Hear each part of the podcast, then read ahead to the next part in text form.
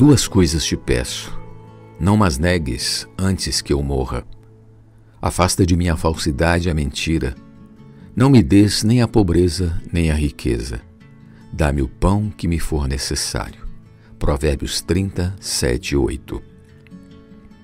Dá-me o pão que me for necessário. Pedimos a Deus que afaste de nós toda falsidade e mentira, pois sabemos que somente a verdade permanecerá.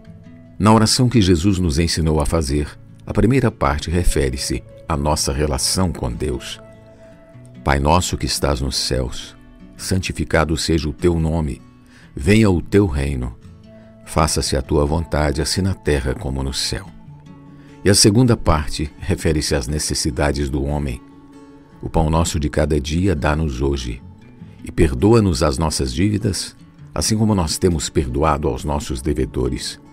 Não nos deixes cair em tentação, mas livra-nos do mal.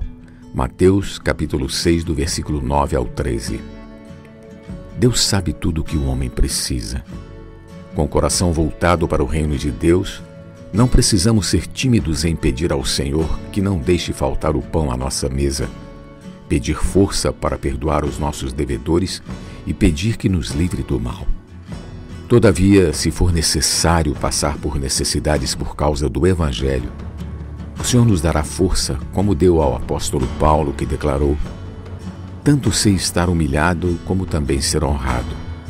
De tudo e em todas as circunstâncias já tenho experiência, tanto de fartura como de fome, assim de abundância como de escassez tudo posso naquele que me fortalece. Filipenses 4, 12 e 13.